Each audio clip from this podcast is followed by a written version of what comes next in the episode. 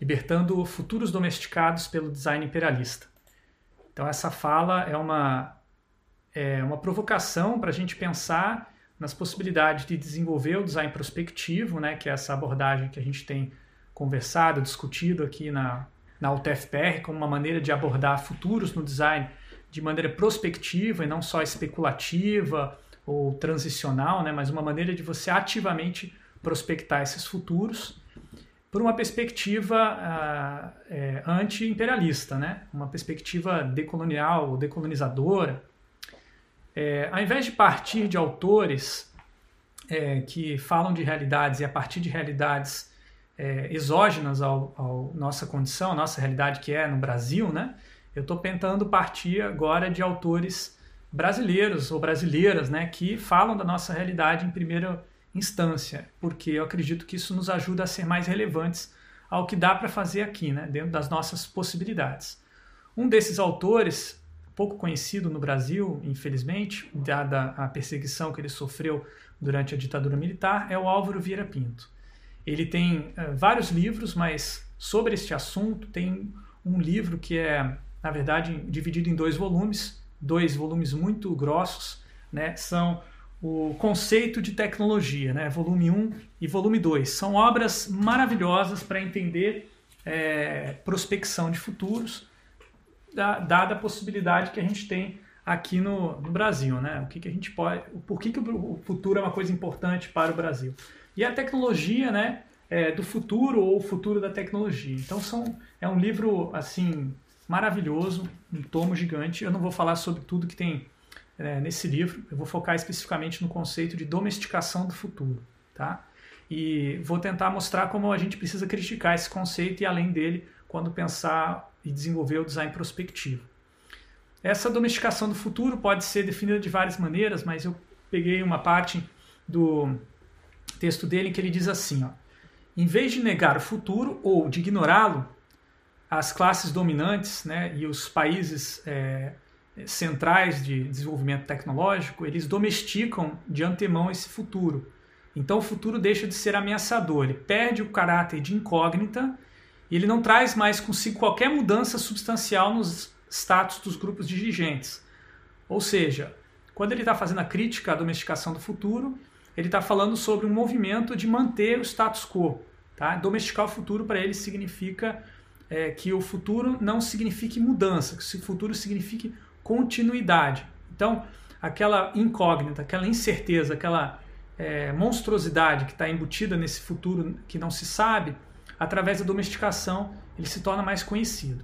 Outra pessoa que trabalhou com esse conceito de domesticação do futuro, curiosamente, é o Paulo Freire, que é na área da educação. E ele usa esses termos mesmo, domesticação do futuro, na obra Pedagogia do Oprimido, que é o texto mais conhecido dele, mas também fala de domesticação em livros como Extensão Comunicação, Ação Cultural para a Liberdade e outros textos. O Paulo Freire, para quem não conhece a biografia dele, colaborou muito fortemente com o Álvaro Vieira Pinto. É, ele se referia ao Vieira Pinto como um mestre é, brasileiro, né? um mestre da filosofia brasileira, um mestre que tinha uma filosofia autêntica brasileira. E ele, ele se apropriou principalmente de categorias como consciência crítica né? É, do trabalho do, do Álvaro Vieira Pinto. Mas eu acredito que o conceito de domesticação do futuro que o Freire usa, no mesmo sentido do Vira Pinto, deve ter sido fonte de alguma interação que eles co-criaram esse conceito ou ele está fazendo uma referência velada ao Vira Pinto. Porque vejam como é parecido né, o conceito dele de é, domesticação do futuro. Então ele vai, é, lá pelas tantas, na, no prefácio do é, Pedagogia do Oprimido, dizer o seguinte: o sectário de direita pretende domesticar o presente para que o futuro, na melhor das hipóteses, repita o presente domesticado, enquanto o sectário de esquerda transforma o futuro em algo pré-estabelecido, uma espécie de fado, de sina ou de destinos irremediáveis. Então aqui ele está é, fazendo uma coisa muito interessante, mostrando que o futuro ele não, é, não, está, ele não deve estar dado nem do ponto de vista é, de manter-se como está a situação atual, nem do ponto de vista né, uma, é uma, uma utopia em que quem já está ganhando continua ganhando, ou uma distopia em quem está perdendo continua perdendo. Né? Então ele, ele supõe que, quer dizer, ele propõe na sequência dessa, desse trecho que a gente é, encare o futuro como uma construção, algo que nós podemos fazer agora no presente, que a gente vai determinar a partir das nossas ações. Por isso ele recupera a noção de história e explica que a educação é história, que ela, ela produz novos futuros, ela abre novas possibilidades. Mas o, o, o Paulo Freire também usa o conceito de domesticação num outro sentido, daí falando da domesticação dos próprios educandos. Né? Os educandos, quando eles estão sendo é, é, passando por um processo de educação formal, eles costumam ser domesticados. Então, essa prática domesticadora na educação formal tem como conotação central a dimensão manipuladora das relações entre educadores e educandos, em que, obviamente, os segundos são os objetos passivos da ação dos primeiros. Então, essa domesticação é uma analogia à maneira como se educam animais, né? Porque se parte do princípio que o educando não tem nenhum conteúdo, nenhum conhecimento, ele é uma tábula rasa, ele é um selvagem, na verdade, que precisa ser domesticado, ser trazido para a civilização através do processo de educação. E o Paulo Freire é, vai é, fazer referências em outras partes do texto dele, e que essa característica da educação bancária ou domesticadora, ela já existe aqui no nosso país, no Brasil, né, no nosso contexto latino-americano, de maneira mais ampla, desde o processo de colonização e especificamente a catequização dos indígenas, né, que inicialmente eram vistos como é, selvagens incapazes de serem domesticados, né, muitos bandeirantes né, passaram pelo interior do Brasil dizimando a população indígena e sem, eles tentavam escravizar os indígenas e viam que os indígenas não obede lhes obedeciam então eles acreditavam que não era possível domesticá-los e matavam né, os indígenas. A partir do momento que começam a surgir as missões jesuítas no Brasil, esses indígenas são, entre aspas, protegidos desses é, bandeirantes. Né? Existem até guerras entre jesuítas e bandeirantes e conflitos, né? porque os jesuítas acreditavam que era possível domesticar esses homens selvagens. Esse afresco no, é, ladrilho, né, mostra claramente os indígenas saindo da mata, né, da, da, condição natural de besta, né, de animal selvagem que eles têm, e se transformando gradualmente em seres é, domesticados. Né, do lado esquerdo, mais próximo aí do, do jesuíta que está promovendo esse, esse ritual de transformação. Do lado esquerdo você já vê alguns indígenas, entre aspas, civilizados, né, que foram domesticados, já vivendo dentro de de um ambiente produzido pelo ser humano, que não é a, a mata. Né? Então, a, a domesticação ela tem um propósito específico de é, afirmar a superioridade desse, dessa cultura é, europeia, né, eurocêntrica, que vem através de Portugal, mas de outros países também. E depois é, ela volta, né, essa, essa cultura indígena volta para os países europeus, não como uma contribuição cultural, um processo de transformação, alteridade, mas sim como uma conquista, um, uma, uma, espécie de um, é, um prêmio, uma, um troféu a ser exibido. Né? O res, resultado da colonização, e olha só, esses selvagens que ficavam na mata, agora eles estão domesticados, mas eles ainda conservam alguns traços peculiares que tornam eles muito curiosamente interessantes. Eles não se humanizaram completamente, não são completamente humanos, ainda são um pouco bestas. Então vamos mostrar eles na, em zoológicos, né? os chamados zoológicos humanos, que não tinha esse nome, mas ah, hoje em dia a gente conhece dessa maneira. Né? Então esse é uma cartaz de divulgação de um zoológico humano nos, na, na França, né? e notem que é um trabalho de design gráfico, né? bastante, é, enfim, que utiliza várias técnicas já modernas de design gráfico para vender esse, essa mercadoria. Então esses corpos é, colonizados são transformados em mercadorias. Essa domesticação do futuro, é, ou melhor dizendo, essa domesticação do colonizado e ah, os zoológicos humanos é, um, é, uma, é uma relação que não, não é tão antiga assim quanto parece, né? porque o último zoológico humano de que se tem registro data de 1954, de 58, né? durante a, a exposição internacional, feira internacional, que eu não me lembro exatamente o nome, é, chamada Atomium, na Bélgica, é, foram exibidos duas grandes atrações. Uma era o, a, a, tenda dos congoleses e o seu que mostrava as suas habilidades de as suas técnicas de artesanais é, ancestrais e tradicionais e do outro lado tinha a grande atração que era uma exortação ao domínio da energia nuclear com essa, esse grande monumento aí ao, a estrutura atômica.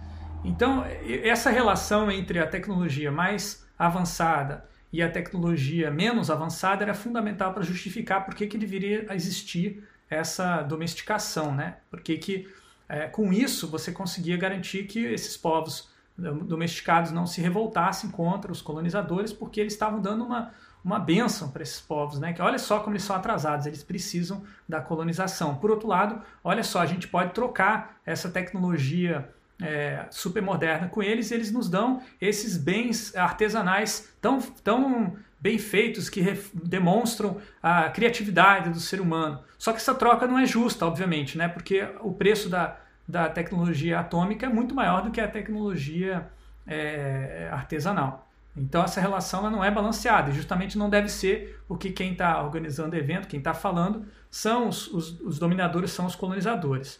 Essa exposição acontece numa época que ainda existiam lutas pela descolonização política desses países, mas esse tipo de comparação ainda existe até hoje e o, e o design tem um papel importantíssimo na manutenção do que é, já existia antes do colonialismo, mas se torna mais intenso, que é o imperialismo, que é a tentativa de uma nação é, dominar de maneira hegemônica uma determinada região geográfica, seja através da colonização, seja através de outros processos políticos, econômicos e culturais. No caso do, do Brasil, nós temos um processo de imperialismo muito forte no século XX, a partir da influência é, dos Estados Unidos na nossa, no nosso desenvolvimento. Né? Isso fica patente aí com algumas referências é, constantes na mídia promovidas pelo nosso governo atual, a, uma, a, um, a um antigo presidente que já não está mais é, liderando os Estados Unidos. Então, esse, os Estados Unidos né, ele se coloca não como um colonizador, mas como um, um, parceiro na, no desenvolvimento, né, um desenvolvimento que é dependente ou assistido. Então, os Estados Unidos oferece essas tecnologias a um, um custo mais fácil, uma, algum tipo de acesso, oferece algum benefício para é, apoiar, ou às vezes até oferece a tecnologia de graça, que é o novo recurso imperialista, né? para gerar uma dependência e depois aí sim receber algum tipo de recurso financeiro em troca. Né? Uma das estratégias é, do imperialismo é utilizar o design para tornar é, essas tecnologias parecerem ser é, futuristas quando na verdade não são. São tecnologias que, quando você modifica o espaço onde elas estão sendo utilizadas, elas parecem pelo contraste entre outras realidades. Nesse caso é, o, é, um, é um, um vídeo, é uma curta-metragem chamado Microsoft 2019, que a Microsoft fez para promover a visão de futuro que eles tinham sobre o trabalho, colaboração na educação é, entre é, países desenvolvidos e subdesenvolvidos. No caso, estamos vendo uma sala de aula na, na Austrália, país desenvolvido, é, colaborando com uma outra sala de aula num país subdesenvolvido que é a Índia, que a professora está mostrando para os estudantes que não sabem onde é no mapa onde fica a Índia.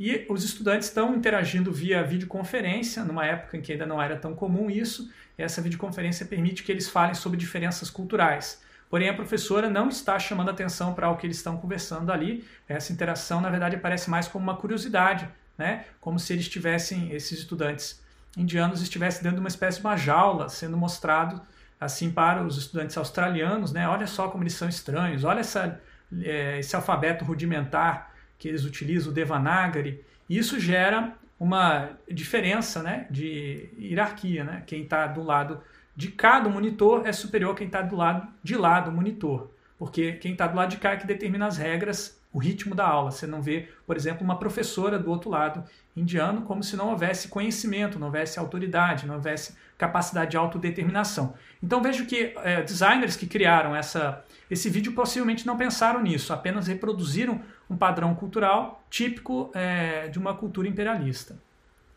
Aqui nós vemos daí sim um projeto intencional de imperialismo, mas claro que é, prejudica bastante, que ameaça na verdade a nossa autodeterminação aqui no Brasil, que são as cidades importadas inteiras, né, chamadas Smart Cities.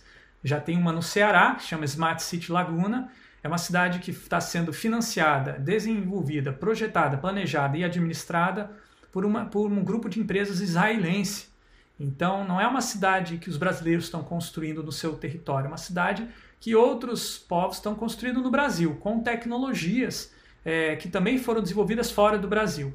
Então, pense na soberania que o Brasil terá, ou não terá, melhor dizendo, sobre esse território. Né? E como, se isso se espalhar, isso pode ser um, um, um risco muito grande à soberania nacional. Por enquanto, talvez seja uma questão mais soberania regional, mas ainda assim bastante preocupante. Agora, além das smart cities criadas do zero, né, com tecnologias é, tota-, totalitárias, porque elas definem todas as interações que a pessoa vai ter naquela cidade e não é só a, a tecnologia do planejamento urbano, né, que define, por exemplo, é, o desenho urbano que vocês estão vendo na imagem, mas também a tecnologia das interações do dia a dia definidas por é, smartphones, definidas por serviços digitais, definidas por governo eletrônico e tudo mais que estão integradas nesse chamado Planet App. Agora, essas visões de futuro que são produzidas e compradas aqui, no, né, produzidas fora e compradas aqui, importadas para o Brasil, elas escondem, é, através de um design que é futurista ou que faz referência a um suposto futuro, né, elas escondem é, as contradições que estão por trás desses modelos de interação, estão por trás dessas formas de governança, estão por trás dessa é, maneira de produzir a esfera pública, né? Uma das contradições é o colonialismo digital, que é um problema cada vez mais sério, né? Que é uma dependência de eh, aplicativos, eh, de redes sociais, eh, de estruturas de logística completamente estrangeiras que nos dão benesses, inclusive até mesmo de graça, mas que tem um custo ambiental e, humano né, gigantesco e que não aparece, né, mas que é muito parecido com o custo humano da colonização e do processo de acumulação de riquezas e recursos naturais numa determinada parte do planeta, enquanto outras partes é, são tratadas como meros fontes de recurso, mantendo a dependência, no caso do Brasil, mantendo, por exemplo, uma economia baseada em produtos commodities agrícolas. Né?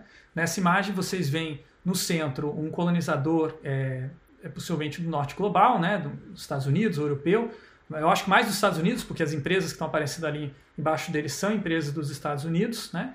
E é um problema até, inclusive, para a própria Europa, né? Que é muitas vezes vítima desse, desse processo aí de expropriação, não necessariamente de recursos é, naturais, no caso da Europa, mas também de recursos humanos, como, por exemplo, a atenção que as pessoas é, devo, é, devotam a esses aplicativos e os textos que as pessoas escrevem, as avaliações que elas deixam, tudo de graça para que esses colonia, novos colonos né, possam se aproveitar e gerar mais valia né, de trabalhadores que muitas vezes estão precarizados, trabalhando em outros países. Né? Muitas dessas grandes é, empresas de tecnologia terceirizam, fazem outsourcing da produção dos seus, dos seus aplicativos para é, países como é, a Índia, por exemplo. Então vocês veem do lado direito trabalhadores precarizados, do lado esquerdo nós vemos outros trabalhadores precarizados na produção dos materiais, como é, o, car o, carbono e outras, é, outros minerais são necessários para a produção da, de chips e tecnologias que são ditas avançadas, mas que causam impactos ambientais terríveis. Quando a gente vive uma realidade oprimida como essa, a gente olha para nós mesmos e nosso design né, é, como sendo inferior. Por isso que eu gosto de fazer essa distinção entre o design do oprimido e o design do opressor. Olhando para a relação de imperialista como uma relação de opressão, ou melhor, a relação de subdesenvolvimento como uma relação de opressão, a gente não, nunca vai considerar o nosso design tão desenvolvido quanto o design é, desses países ou imperiais.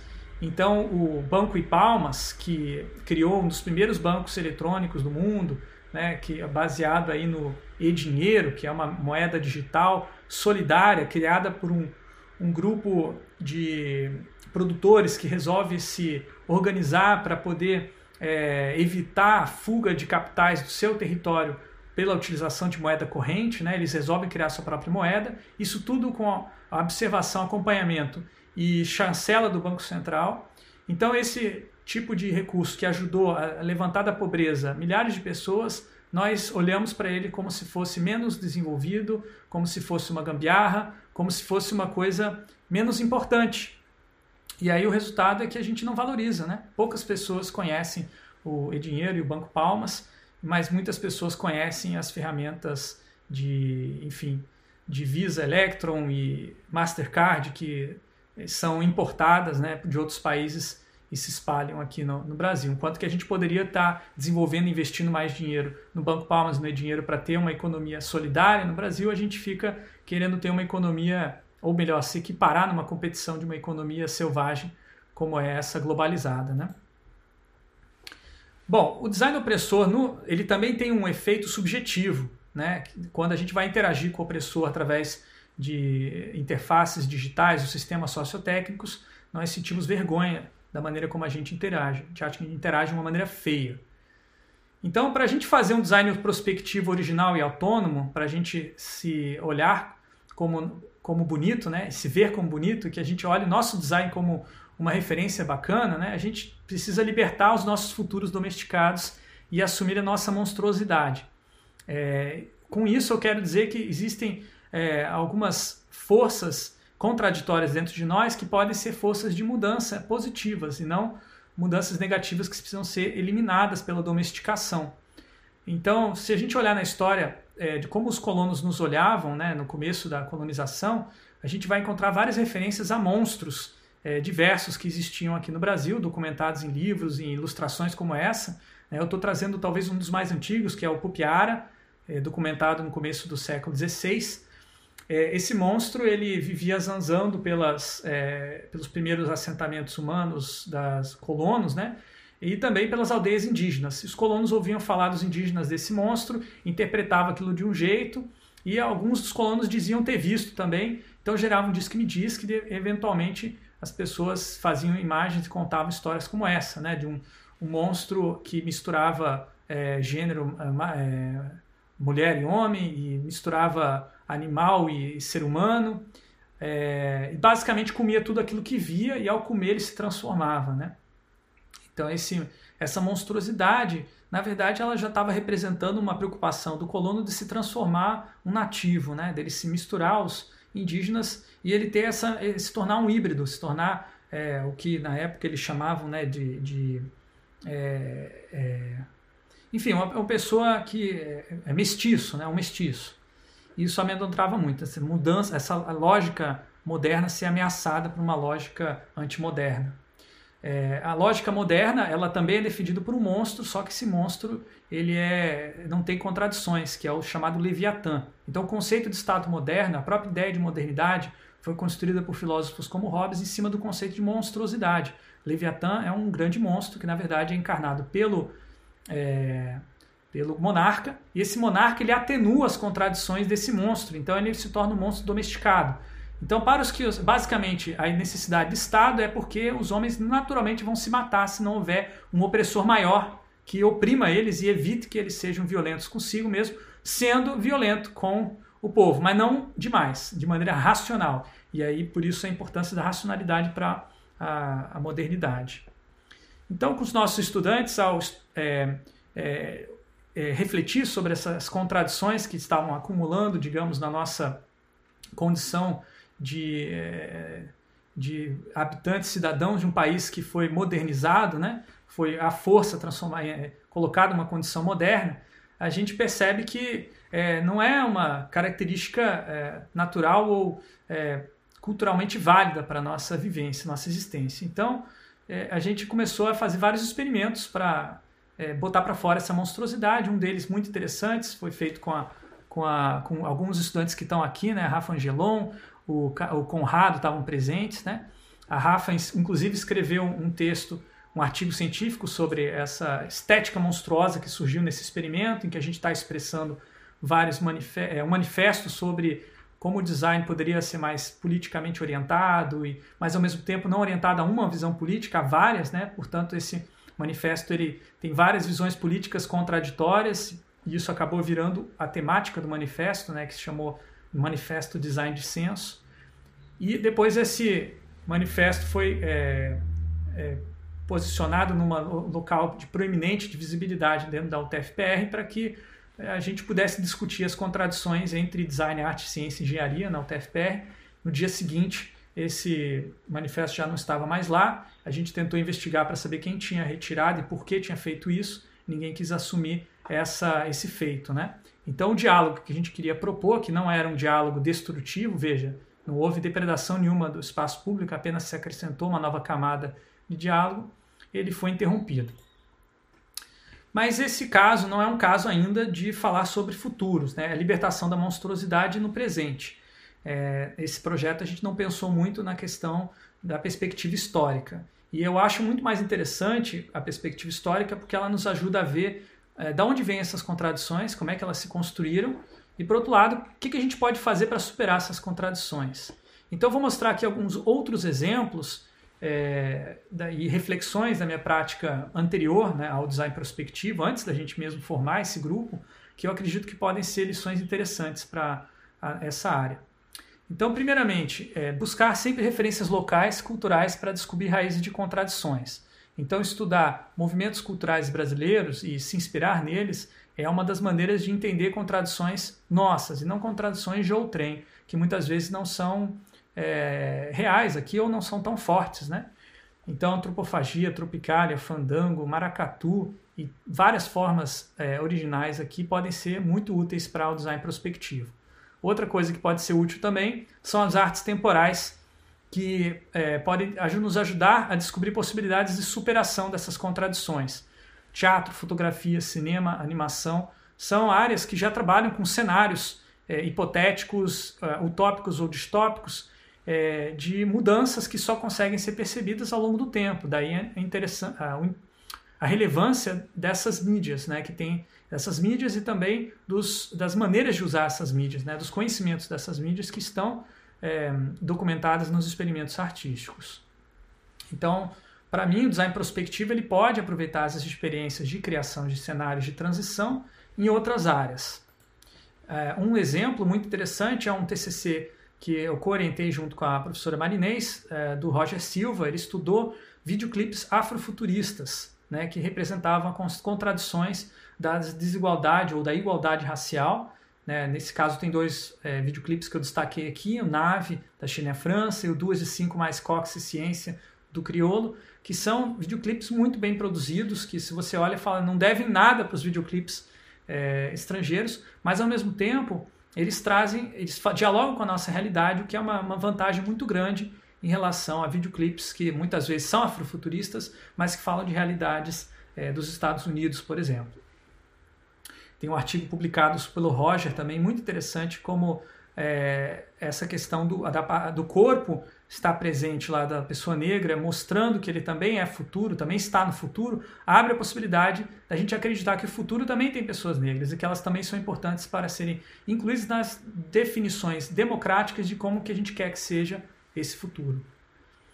Mas no caso da pesquisa do Roger, não havia ainda uma especulação de como esse futuro de fato é, poderia ser criado pelo design, ele apenas documentou projetos que foram feitos por outras áreas. É, essa tentativa de, a partir do design, imaginar futuros mais inclusivos vem a partir de um trabalho que eu fiz em colaboração com o professor Rodrigo Gonzato, da PUC do Paraná. E aqui tem um exemplo de um teatro, uma sessão de teatro do oprimido, em que a gente está discutindo é, a utilização de próteses é, e o impacto que essas próteses têm é, nas relações de trabalho. No canto esquerdo vocês veem um estudante usando uma mão é, de brinquedo é, de aço, né, uma, uma espécie de uma prótese, para conversar sobre política e, e, e, por exemplo, a história que ele está contando, e está contando essa história em primeira pessoa, é que ele foi inicialmente é, é, vítima de preconceito por ter uma mão biônica, mas depois de um tempo, alguns é, chefes começaram a se aproveitar do fato dele ter uma mão mais produtiva e rápida do que os outros e dar a ele mais trabalho, mas sem necessariamente dar um salário maior. Aí depois ele se revoltou, se organizou, fez um sindicato. No final da história ele acaba virando presidente do Brasil. Muito interessante e também muito parecido com algumas histórias que a gente tem aqui no Brasil, né? E a gente escreveu um artigo sobre, sobre esses experimentos, né, com o professor Gonzato, é, que vai falar também como que esse é, teatro do oprimido foi fundamental para construir um documentário, ou seja, um design, um projeto especulativo de um futuro alternativo para é, Curitiba, em que Curitiba se torna a capital das próteses mundial, né? Porque uma empresa chamada Optimus Bari, uma empresa fictícia, óbvio, ela é lançada aqui em Curitiba e ela consegue produzir próteses muito fortes, muito potentes, né? E, mas também muito bonitas e muito sedutoras, que chegam a é, seduzir as pessoas a cortarem os seus membros é, amputarem seus membros originais e colocarem próteses no seu lugar. Então, esse, é, esse é, é curta-metragem discute como que essa, esse preconceito inicialmente contra as pessoas que é, têm alguma deficiência se acaba sendo uma, um preconceito invertido, né? porque aí as pessoas que têm próteses começam a tentar é, excluir as outras. Na verdade, o, o vídeo ele acaba desconstruindo a ideia de que é um preconceito invertido, pelo contrário, eles colocam a questão muito bem colocada que é por pressões mercadológicas e trabalhistas que é, as pessoas é, sem deficiência acabam tendo que amputar seus membros, porque elas não conseguem emprego, porque só se admite pessoas com prótese no trabalho. Então, é muito interessante como essa complexidade das relações sociais consegue ser explicada num, num, num curta-metragem de apenas 5 minutos. Outro documentário bem interessante também, é, criado pelos estudantes em reflexão sobre o, é, o impeachment, da, melhor dizendo, o golpe da Dilma Rousseff em 2016. É, eles colocaram a, a culpa desse, é, desse golpe numa secretária eletrônica baseada numa inteligência artificial que tinha sido instalada pela Dilma para ajudar a gerenciar é, o, o, trabalho no país e acabou gerenciando o trabalho dela. E essa inteligência artificial é que cometeu a famosa decisão das pedaladas fiscais, seguindo um padrão de comportamento dos presidentes anteriores, como toda boa inteligência artificial faz, né? Reconhece um padrão de, pela aprendizagem de máquina, reproduz esse padrão, né? Você gostou de, é, disso, ah, outras pessoas gostaram daquilo, então goste disso também, né? Então, se os outros presidentes gostaram de dar pedalada fiscal, você também pode, presidenta. Mas o que aconteceu foi que esse ato foi utilizado pelos é, oponentes, do, a oposição, no caso, é, o PSDB e outros partidos, para colocar é, a Dilma para fora do cargo dela, eleito, eleita democraticamente, é, aí sim acusando o imperialismo estadunidense. Aí que é interessante, porque nessa, nesse futuro a direita é contra o imperialismo, né, que é um futuro obviamente diferente da nossa situação atual, em que a direita ela coaduna com o imperialismo, senão que ela é, ela é protagonista desse imperialismo dentro da nossa, do nosso país no momento. E por fim, o último experimento é, são experimentos de teatro do oprimido pós-pandemia, né, com o recurso Teatro Fórum, usando aí é, máscaras é, digitais para representar papéis tecno de tecnologias nas nossas interações. No centro nós temos uma inteligência artificial que substituiria o trabalho de design e tornaria esse trabalho plataformizado, tal como o Uber é, ou outras plataformas nessa linha, né? Do lado esquerdo e direito nós vemos dois designers precarizados trabalhando para essa inteligência artificial e fazendo o trabalho. Na verdade não estão trabalhando para ela, né? A inteligência artificial simplesmente está distribuindo o trabalho para esses agentes precarizados que são escondidos e invisibilizados pela plataforma. Então, a logo que é encomendada para a inteligência artificial, ela é feita por uma pessoa em outro lugar do mundo, mas o cliente não sabe disso. E esse filme, esse, na verdade, esse Teatro Fórum, que é uma é, interação que a gente fez com estudantes é, de design da, da USP, é, ele levanta essa questão até que ponto a gente é, é, opressor enquanto designer, até que ponto a gente é oprimido nas relações de trabalho.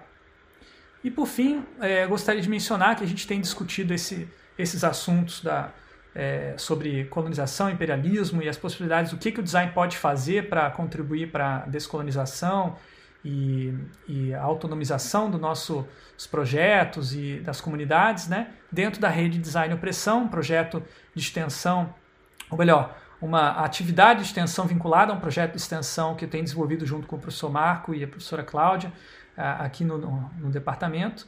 É, essa rede engloba vários outros grupos de, é, de, pesquisa de outras universidades, tem algumas pessoas aqui presentes, como a Bibiana, a Sâmia, que fazem parte dessa rede, né? E a gente tem lido um livro chamado Designs for the Pluriverse, é, escrito pelo antropólogo Arthur Escobar. E esse livro tem sido referenciado como um dos livros mais importantes sobre design transicional, ou design em transição, ou design para transição, que é um, uma referência que a gente usa bastante na própria constituição do design prospectivo. Então, eu estou falando porque, se alguém quiser estudar esse livro com a gente, estamos começando a introdução dele nesta, na semana que vem. Então, é, sigam o link que está no bate-papo para se inscrever e participar desse grupo de estudos. Por fim, é, design prospectivo, né, ele se baseia numa relação dialética entre cenários e infraestruturas.